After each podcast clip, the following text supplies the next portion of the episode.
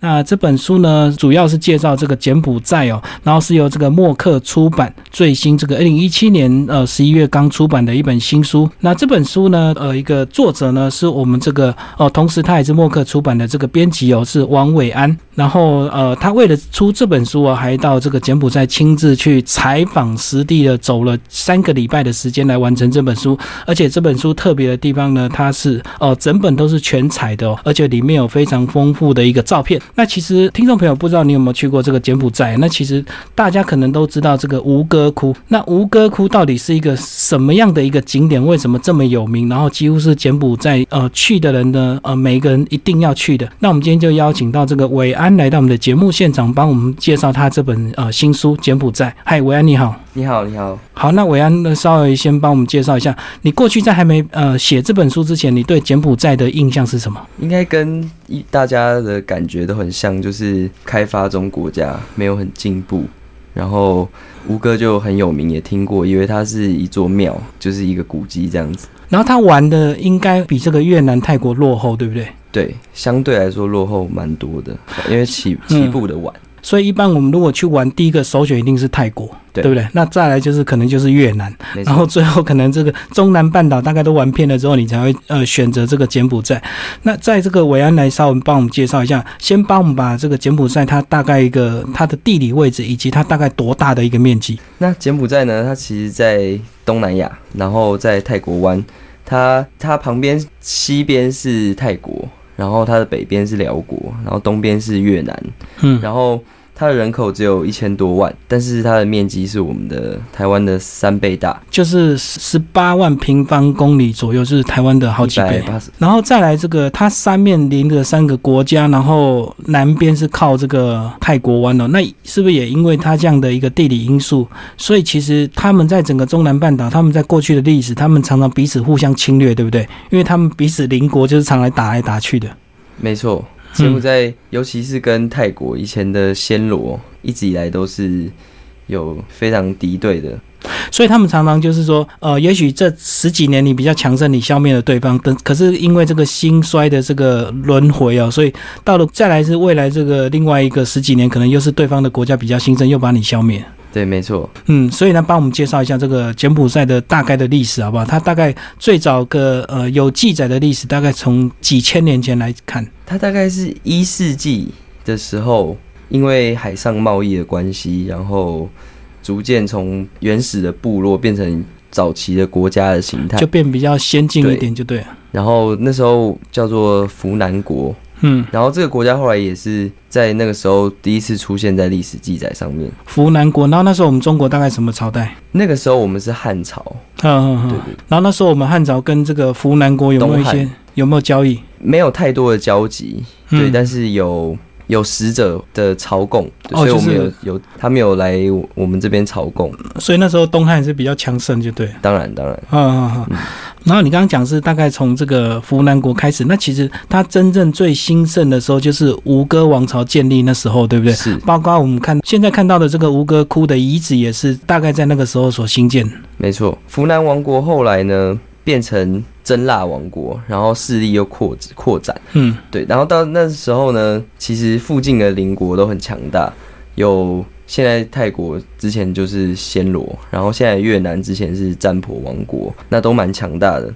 那真腊王国一度就是因为外族的侵略，所以视为了。是。那后来出现了一个君主，然后他等于说替吴哥打下了基础，然后把外族赶出去。是，然后巩固了在现在柬埔寨这块地方的势力。好，那你刚刚有讲到说，这个后来这个因为都耶跋摩一世上来之后，他开始把整个呃吴哥王朝把它兴盛起来，对不对？然后从一世一直到七世，那主要的这个吴哥遗址的建筑就大概在二世的时候，对不对？呃，吴哥之所以有这么多遗迹呢，是因为每一任君主都会，因为他们是政教合一，嗯，所以每一任君主都会要有自己的国庙，哦，然后来展现国力。他这个年号的这个兴盛就对，没错。所以变成说，这么几百年下来，每一个国王都盖一座庙的情况下，就越盖越多，对，越盖越多，所以到最后变成有几十个遗迹这么多。然后它主要建筑就是石头，对不对？那石头是不是就是当地的一个石材？那他们为什么以石材为主，然后能够保存到现在？呃，其中一个原因是因为。在吴哥王朝四围之后，那整块区域就荒废掉了，没有任何人为的开发，它就是被遗弃在森林里面。对，所以它基本上是只有自然的因素去，就是建筑有当然有一些损坏，但是没有太大程度的。哦，因为没有人为的破坏，那再来是说，因为它是石材，所以它保留到现在。那这个其实也带到说，这个当初它被埋没在整片的这个丛林里，已经到变成丛林，不是只有森林了。没错。然后是个法国的探险家发现，是不是？对。那其实当地人呢，其实他们一直都知道森林里面有以前前人留下来的。古迹，但是他们没有很重视这些，而且可能也是有一些禁忌，对不对？就觉得说那个是对，一方面也是这样，嗯，就好像欧洲人来了之后才意识到说，哎，这个是很珍贵的文化财产，应该要把它找出来，可以做研究，然后可以好好的保护它，修复它，然后大家才。逐渐发现说，哦，原来森林里面有这么庞大、这么壮观的一处遗迹的。因为这个法国探险家的这个意外的发现，才开启整个吴哥王朝的遗迹被人家发现。那其实那个时间很快就到了这个一战、二战的这个。那其实到了一战、二战的时候，其实他们这个柬埔寨他们还蛮悲惨的，对不对？跟我们介绍一下他这段时间的一个历史，好吧？呃，柬埔寨在十九世纪末的时候，那个时候是。所谓后吴哥王朝的时代，就是那个时候国力已经大不如前，嗯，衰败了。对，所以在法国人来了之后，很快他们就被纳入法国的中南半岛殖民，就被殖民，对，就变成法属印度支那一部分，跟越南一起辽国一起被殖民，然后一直持续到二战。二战的时候，因为日本的入侵，所以短暂的落入了日本人的手中。所以这个也是带到我们那个台湾史一部分，说当初很多台湾人被征兵到南洋去打仗。那所谓的南洋就是指这一带，对不对？是。然后后来是怎么样又变成现在这个状态？其实好像又经历了一些改革，对不对？对。那二战之后呢？轴心国把占领地全部归还之后，那柬埔寨又回到法国的手上。那但是二战之后，因为民主一。呃，世界盛行那个民族自觉的风潮，所以柬埔寨就后来辗转就独立了。那他们独立有没有经过流血，还是法国就这么轻易让他独立？有没有付出一些代价？柬埔寨的部分其实没有什么太太大的流血冲突。嗯嗯，对。那法属印度支那主要独立问题比较大，发生在越南那边，比较大规模的冲突，就抗争就对。对，柬埔寨就比较相对来说。没有那么严重哦，所以这样讲是说法国比较轻易的放过柬埔寨，然后他不肯放弃越南。那很有趣的是，为什么柬埔寨发展一直落后，也是因为当初法国在殖民的时候重心放在越南身上，因为他可能投入太多，他不愿意轻易放弃。而且一方面就是越南的资源也比较丰富，嗯，然后可能地理位置也比较被法国人。就是重视，是，所以在现代化跟一些基础建设，法国人是把重点放在越南这个部分。那其他独立之后，又有短暂的时间又被共产党入侵，对不对？所谓的红色高棉的这段时间，对，后来红色高棉就是政变，然后短暂夺得政权，可是因为太太残暴了，这政权。完全不得民心，所以很快又被推翻。所以这个柬埔寨，它大概到哪一年，它才算是至少在政治上比较稳定，可以开始来慢慢发展经济跟观光？真正改革开放，我觉得应该是九零到千禧年。左右这个这一段时间哦，那九零年那时候刚好一九九二年也是这个吴吴哥遗址，他申请对不对？对对对对对嗯，所以应该说它发展到现在大概现代化、开放、民就是比较透明、政治透明，到现在大概二十年的时多年哦，所以其实等于时间还非常短，对对，所以所以很多所以才会在很多地方就是跟邻国没有办法比较。好，那我们刚刚其实大概介绍整个这个柬埔寨的一个历史，那接下来我们这个听众朋友就就很好。好奇那个这这本居然是旅游书，怎么到现在还没有介绍到一些观光景点？那是不是就来帮我们介绍一些观光景点？而且包括我们先来从这个最重要的这个吴哥窟遗址，好不好？这个吴哥窟遗址一它到底有多大？然后是不是就是我们常常看到那个像金字塔那个庙这样代表的建筑？呃，是它主要都是宗教用的建筑。然后它到底有多大呢？在核心的地区，因为真的非常大，核心地区方圆二十五公里内有几十处的庙，然后都是可以单独作为一个景点去游玩的。那非规模真的很大。通常一般台湾旅行社在分在区分这些区。这些观光区的时候，会把它分成大圈、小圈跟外圈，然后通常一般到那边。观光最少要三天的时间，如果最多可以到七天，甚至更多。对，所以最集中的就是小圈。那这小圈就是我们这个印象中常常明信片看到，对，就是就是吴哥寺。对，那这样子吴哥寺是不是要帮我们介绍一下，它到底有什么这么特别？还是说它因为它保存的很好，所以才会造成这个大家特别的关注它？第一个，它当然像你说的，保存的非常好，保存状况很好。然后第二个，它规模很大。就光是城墙跟护城河的规模跟气势，那是非常壮观的。嗯，然后加上它，其实吴哥寺最珍贵的是它的壁画，它的从它总共有三层回廊，那三层回廊呢都有一些壁画跟浮雕，然后那他们上面记载的都是吴哥王朝的故事，还有吴哥王朝背后宗教信仰的故事，然后还有一些。记录国王丰功伟业的故事，这些壁画非常的精彩，而且这些壁画的保存状况算是非常完整。因为主要是它是石刻，是不是？对，所以它才会保存这么久。对，蛮非常的完整。其他就像有点我们这个呃中国的一些建筑，它可能在我们的庙上面也有会一些石雕这样子，或者是一些彩绘。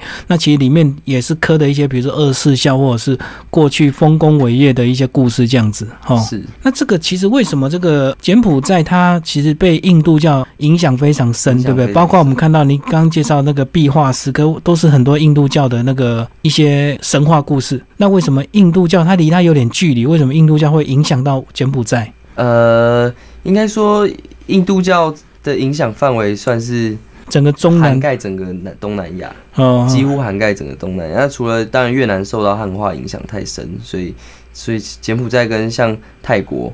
当然，这些地方吸收印度吸收了印度宗教传来的文化之后，当然就发展出大乘佛教、小乘佛教，或者是一些自己的信仰。对，那当然柬埔寨，尤其是五哥，很长一段时间，几乎全部整个时间维度都是信国教，都是印度教。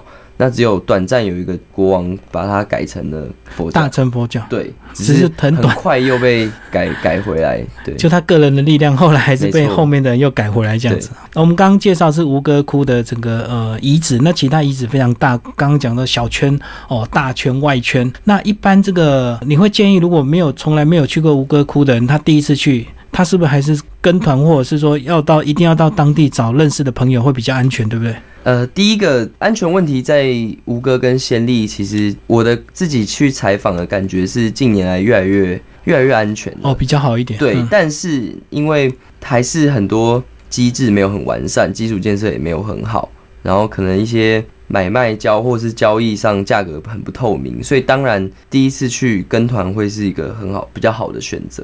那如果还是想要自由行，其实也是 OK，只是在吴哥这个部分呢。比较建议还是要找一个导游，当地的导游。那因为吴哥太大了，然后它有太多景点，有太多细节，你很容易你在你没有导游或然后自己没做功课的情况下，你很容易就会可能会被骗了。哦，第一个会被骗，第二个你会不知道怎么安排路线，然后第三个你在参观的过程，你的收获会比较少，会少很多，因为你不知道故事，你只只有这样看，那看久你就会发现都一样。他们因为他们信仰跟我们不一样，所以我们很难去直接。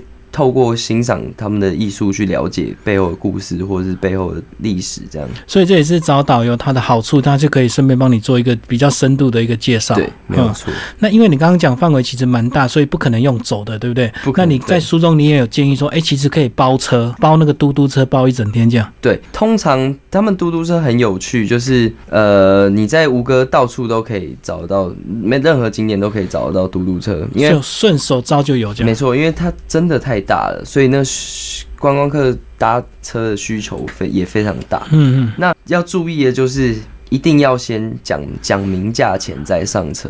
可是有没有可能价钱讲好到下车他还是跟你挥？这个倒是没有遇到，也没比较没听说，因为上车前讲明就是比较安全啊。所以他们的个性还是不会说，他们个性应该还是蛮淳朴，就是你只要先讲好就好了。蛮热情，蛮淳朴老实的。所以我们刚刚讲是吴哥窟的景点，那刚刚你说其实在旁边也有仙丽，它有什么景点？仙丽其实景点不多，那它原本就是一个仙丽河边的一个小村庄。那之所以会发展成今天变一个城市，主要原因就是因为吴哥。嗯哼。那二十年来。柬埔寨开放之后，每年都涌进越来越多的观光客。哦，那这数字非常的可怕，每年都在成长。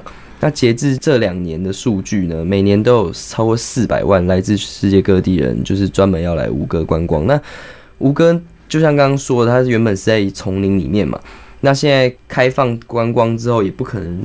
在就是遗迹附近，对，不能盖酒店、盖饭店，对，所以变成说业者就把脑筋动到旁边的小村庄先例这边，所以变成说先例这二十年来出现了那个。饭店像是雨后春笋一样，一间一间盖，一间一间盖。所以仙丽的景点其实不多。如果是要去仙丽观光的话，一两一天一两天就够。所以就变成，如果你是跟旅游团去玩的话，他可能就是安排住在仙丽，然后再去吴哥窟。去吴哥一定住仙丽。哦，是是，因为吴哥窟里面遗世界遗产，它不能盖。对对对，没有任何的地方让你住。哦，所以仙丽完全就是因为吴哥窟的兴起而这个。那其实距离大概二十分。分钟车程，所以很方便。嗯嗯嗯，好。那其实，在仙力再往南走一点，就有这个，呃，算是中南半岛最大的淡水湖，对不对？是。然后叫洞里萨湖。对。那帮我们介绍一下这个湖，呃，除了水产很丰富，然后它有什么样的景观？呃，通常大家去呢，会感兴趣的是所谓的水上村庄，大概三四个村庄，它是维持了就是原始的那种与水共生的模式。他们的房子就是所谓高脚屋，因为那边水面上会泛滥，嗯，所以是高脚屋。然后他们水上会有市场，然后你是划船去买东西、逛街，去划船去买东西，对。然后还有原始的红树林啊、水笔仔森林，然后让你进去划船进去体验那种原始的环境。哦，所以它这个是比较偏自然生态，不像我们这个泰国它一些水上活动这样子。对，这边是比较偏，就是，呃，那它的这个水产有没有哪一些比较特别的这个食物？这样不建议在那边，是因为有污染，是不是？应该说，在柬埔寨不管哪边吃东西都要很注意，因为毕竟基础建设差，所以，然后天气热，那食物卫生条件就不是很好。那像在洞里萨湖这边，又比观光观光城市的卫生条件又更差，所以。不太建议在那边吃水产，就算是他们做的东西没有问题，可是也可能因为你个人呃一些肠胃的不适应，也有可能是吃完就拉肚子。东南亚也很高的几率会水土不服。对啊，因为他们可能习惯了，所以他们吃都不会有问题。对，那个卫生条件真的不是很好。那他通常会比较建议去餐厅，因为物价也不高，所以餐厅其实消费不高。刚我们这个是等于它的整个景点大概都是比较北方的哈，这个吴哥，然后这个呃仙利基、洞里萨湖。那其实他们的首都是在金边，那就是比较靠南。那金边呢，跟它这个更南端的这个呃新罗湾呢，其实它还有个这个西哈努克以及贡布哦。以这三个城市大概都是算一一条这个旅游路线。如果你去参团的话，呃，可能它就从金边一直玩到南部的这个西哈努克。那如果你是走北部的话，可能就是吴哥窟啊，一直到贡开，一直到。这个博威下市这样子，柬埔寨就是大概是这两条路线。对，基本上经典的观光路线就是这两条。好，那是不是就来帮我们介绍这个金边？金边既然是首都，那它的建设是不是各方面都比较好一点？有非常明显的比较进步，但是当然你还是可以很明显的感觉出来，它还有很长的一段路要走。才开发二十年还很早，就对。对，尤其是交通的问题比较大。嗯，对，它没有。基本上作为一个首都，我比较讶异的是，它几乎没有大众交通运输工具，只有两三条公车的路线，然后没有其他的大众交通运输工具。哦，就是只有公车。对，所以你在那边观光的话，交通就只能靠计程车或嘟嘟车。好，然后金边它自己首都里面有没有什么景点？金边最有名的景点是皇宫。哦，就是他们以前古皇朝的一些皇宫，就对。对对对对对，那那个皇宫的旁边呢，有一个博物馆，国立博物馆。呃，皇宫旁边的国立博物馆就收藏了很多吴哥的文物，是是是，可看性也蛮高的。然后这条路线如果再往南走一点，到这个海边的是西哈努克。那西哈努克帮我们介绍一下，它的感觉是不是像泰国那个帕塔亚？很像哦，真的非常像。对，它就是一个海港海边城市，然后因为它的海岸线够长。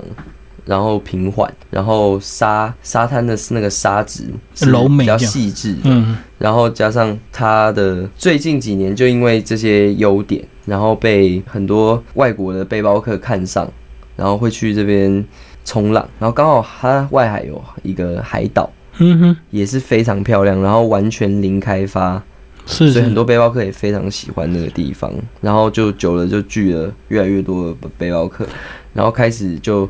有饭店，有餐厅，有越来越多的商店进驻，这样。所以那边应该也有很多水上活动，是不是？像泰国那个做什么香蕉船啊，什么拖曳船都有，就对。所以这样子在那边应该也背包客来讲，就是以欧美国家那些呃外国人蛮喜欢在那边的。对他们非常喜欢，因为消费更低。哦，对，因为它开发更晚，低对，但是有越来越热闹的趋势，嗯，越来越多中资进驻这个地方。哦，这个也是他们自己要一条龙，就对。对，他们中国大陆游客这个到这个柬埔寨，他们就自己在那边盖观光饭店、跟 购物中心，直接赚自己人的钱这样子。对，好，那个我们大概介绍一些呃柬埔寨的一些景点哦。那接下来我们是不是就来聊一些吃的好不好？这个柬埔寨的美食大概有哪一些？台湾好像很少看到柬埔寨的。食物对不对？越南食物很多，泰国也很多。为什么柬埔寨的食物台湾很少看到？我觉得第一个首先就是柬埔寨自己开放没多久，所以在文化交流这件事情跟台湾程度非常的低，所以我们会对它的文化很不熟。那间接我们对他们的食物也就没有很熟悉。那其实柬埔寨的食物呢，跟它的邻国泰国还有越南有异曲同工之妙。它比泰国菜、越南菜再清淡一些。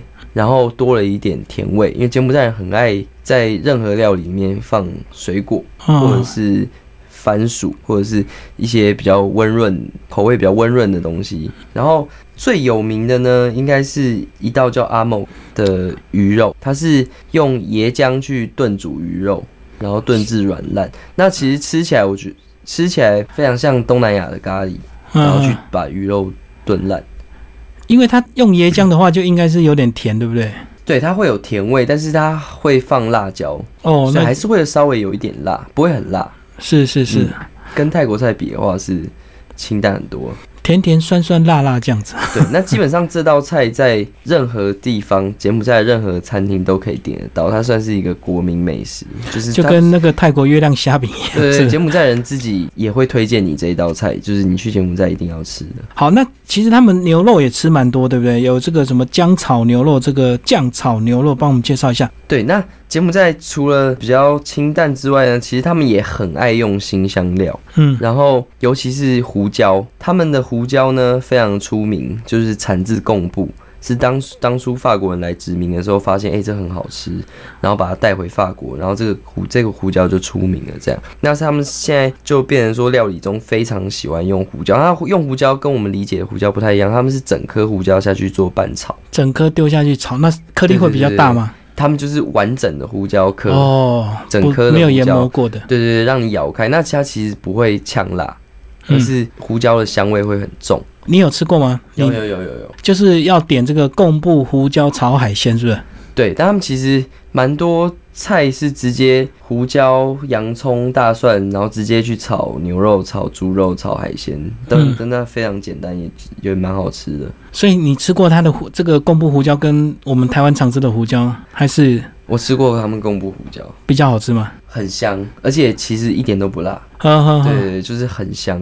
哦，这个是这个到柬埔寨一定要特别注意，这个如果有机会一定要吃到这个贡布胡椒，对不对？那还有一个一一点要提醒，尽量不要点牛肉啊。为什么？就是在餐厅可以点牛肉，但是外面不要乱吃。对，因为他们的牛肉的肉质非常的干硬。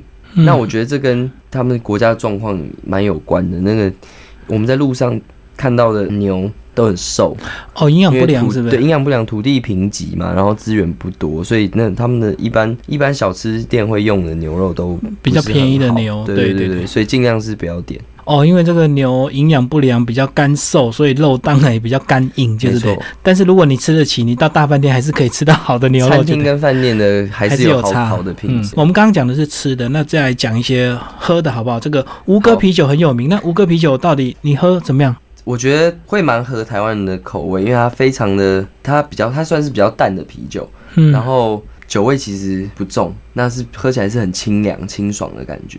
然后他们喝啤酒大概是都是配饭吃，还是说是他们的休闲饮料，这样随时都在喝？配饭下饭下，对，就是配饭。也是因为天气热的关系。因为天气热的关系，然后也因为观光客多，所以老外爱喝啤酒，所以吴哥啤酒就蛮到处都可以看得到。好，那它其实还有椰子汁啊。那椰子汁其实就跟泰国一样，就蛮像。那重点是它还有一个一个比较特别，叫做棕榈树的这个果汁，它是它的果汁是直接果实像这个椰子剖开吗？对。那我们会发现这个是在五个市的外面发现的，它其实。会卖这个果汁的摊贩呢，都会直接在树下摆摊，就是在棕榈树下，他直接卖完了，可以直接爬上去取果实下来，然后再切开来，再。它果实长什么样子？果实长得就是咖啡深棕色的，也，嗯，对，也是一颗，也是一颗，对，也是剖开然后取里面的汁，这样。那喝起来怎么跟椰子汁比起来？喝起来像是龙眼，龙眼水，它甜甜的。然后比较清凉的感觉，所以你应该也喝过，喝过喝过。然后价位呢，跟椰子汁比较起来还是差不多。我记得是半美金，应该半块美金到一块美金之间。呵呵呵。那观光区当然就是也没别的选择，对。你不喝也没得喝，就错。反正你只能喝呃椰子汁，不然就是棕榈树果汁。加上柬埔寨的椰子，真的比不上泰国的椰子。那再来呢？这个呃，听众朋友，如果你到国外去玩，一定就会买一些纪念品，要回来分送一些亲戚朋友哈。然后跟我们聊聊一些伴手礼，好不好？他们有没有一些比较特色必买的东西？呃，首先就是丝绸，柬埔寨的丝绸很有名，那材质比较细，然后非常耐耐用，然后重点是又很便宜，所以大家会大家到柬埔寨会买他们的丝绸。所以他们的丝绸是他们自己手工去织的，那因为人工便宜，所以相对东西就便宜。对，所以变成说大家会觉得，哎，CP 值蛮高的。当然它可能称不上高级，或者是，但是就是 CP 值很高。那它有没有一些吃的是可以带回来的？因为我知道有一些，呃，像我看光客最常买的是腰果，还有我刚刚说的胡椒。嗯嗯，这个都可以带。对。买他们的胡椒回来可以做自己下厨。好，那再来伟安帮我们聊聊这个呃柬埔寨这个一般的人如果要去的话，我们现在有直航的飞机吗？有，呃，长荣跟华航都有。然后就直接到金边是不是？对，金边跟暹粒都有航点。然后柬埔寨锦城航空现在也有开台北到暹粒、台北到金边的直飞航班。然后它的币别是什么？币别是柬埔寨币是瑞尔，瑞尔。对，但基本上。根本不会用到，因为大家没信心，还是用美金。对，大部分 你其实换美金在那边就可以完全完全就够了，不需要去换当地的币，而且早前的时候就会拿回一些瑞尔，然后他可以拿来当小费。就是他们自己国家对他们自己的国币好像也不是有信心啊，所以他们宁愿收美金。是，然后万一有战乱的时候，美金还可以带着跑，这样。对他当地人也更乐意收美金。嗯嗯，然后你说。我们刚刚其实聊蛮多，它的消费便宜。那以消费便宜的话，其实是不是买东西可能就是半块美金或一块美金这样的一个消费，是不是？吃一餐大概一般的餐厅可能三三块四块美金，一百多块。对，一百多块台币你可以吃吃餐厅。嗯嗯。然后啤酒。大概就是一美金，跟台湾差不多，饮料差不多。对。那伟安，你觉得这个如果没有去过，他拿着你这本书，他能够自己去自助旅行吗？其实我觉得里面其实写的蛮详细的，完全可以。嗯，对，完全可以。所以你当初这个角度就是以自助旅行的角度。没错，没错。但是安全还是要自己顾啊，所以最好还是要找个当地的朋友，或者是想尽办法找个领队导游带着你比较好一点。对，没错。尤其吴哥的话，非常建议要请导游。他们会有这个扒手特别严重吗？呃，其实治安这个部分，我倒是觉得，呃，在吴哥先例，其实真的不用担心。在金边要需要注意，因为金边毕竟规模很大的一个城市，然后相对有些地区是要小心要注意的。对，那西哈努克，西哈努克也是很安全，也都是观光客。其实大部分当地人也都很很 nice。然后他们的警察水准怎么样？会不会呃有什么麻烦？他可能还要跟你要点小费什么？会不会？呃，应该说就是开发中国家的，还是有这种陋习，蛮官僚的，效率不太好。对你也不太能指望说他们能够做的帮你做的多好。那前几年还是有在传，就是你在过海关的时候会被收小费，但我这次去也特别留意这个有没有这个现象，那并没有看到。对，所以应该说他们也有在进步当中。你讲那个收小费是他会故意把你盘查，然后你只要塞点钱，他就让你过这样。对，那如果你不给他，就跟你撸撸撸，会浪费你时间或者是。但是有没有可能真的故意栽赃你这样？有到那么严重吗？是没有听说哎。对我有去这些，我都有去打听、去研究，但是没有，倒是没有听到那么恶劣的。所以再来，我们到中南半岛，其实有时候我们就会常常听说，这个很小，你要小心点，不要帮人家托运行李，万一里面有毒品干嘛？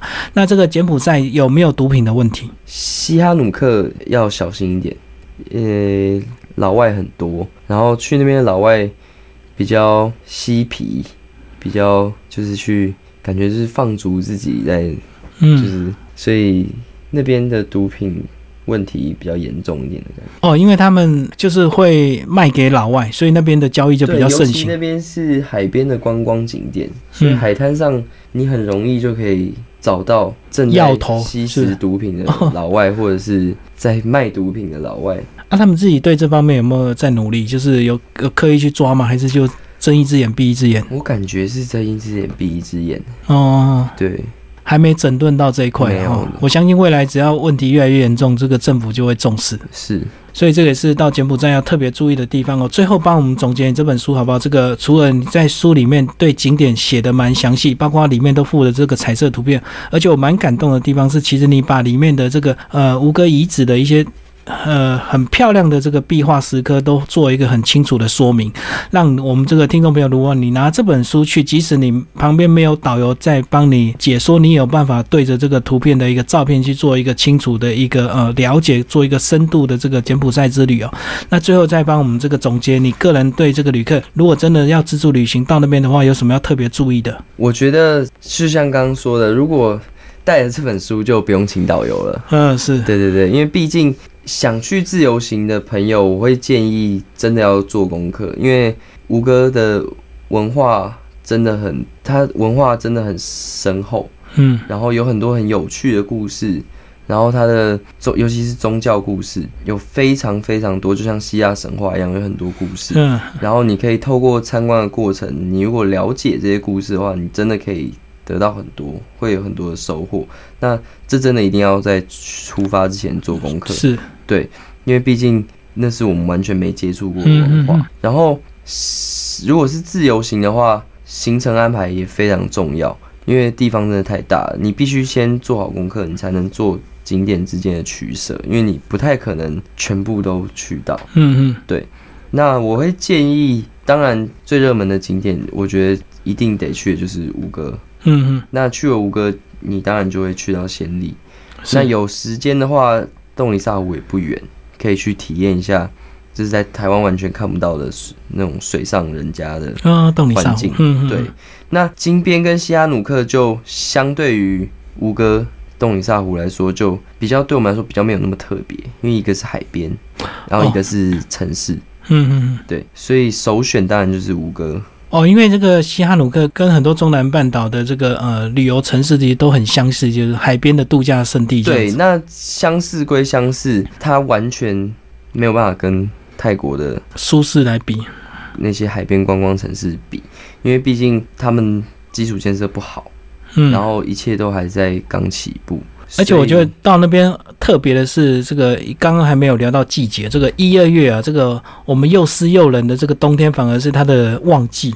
对，因为他们的雨季，对，这也是要特别注意，他们的雨季是四五月一直持续到七八月、八九月，所以暑假不要去，因为一直下雨。那但是其实，在吴哥仙利这个地方，雨季其实也没那么恐怖。所以其实你如果不介意每天会不会下午后雷阵雨的话，其实雨季去的话，价钱不管是饭店还是还是交通，价钱都会稍微便宜一点。对，那他们的雨季其实跟我们跟我们印象中的雨季不太一样。我们印象中台北可能一下就是连续下好几天，好几天，然后都不停的那种。但他们的雨季是就只是每天都会下一两个小时哦，所以其实没有这么可怕。因为我毕竟我去采访的时候就是雨季雨季去的，而且那时候刚好是夏天，反而夏天雨还比较凉爽，对不对？对对，尤其尤其白，尤其他们当地人都会知道什么时候会下雨，所以你不管是有司机还是有导游，他们都会跟你说要下雨了。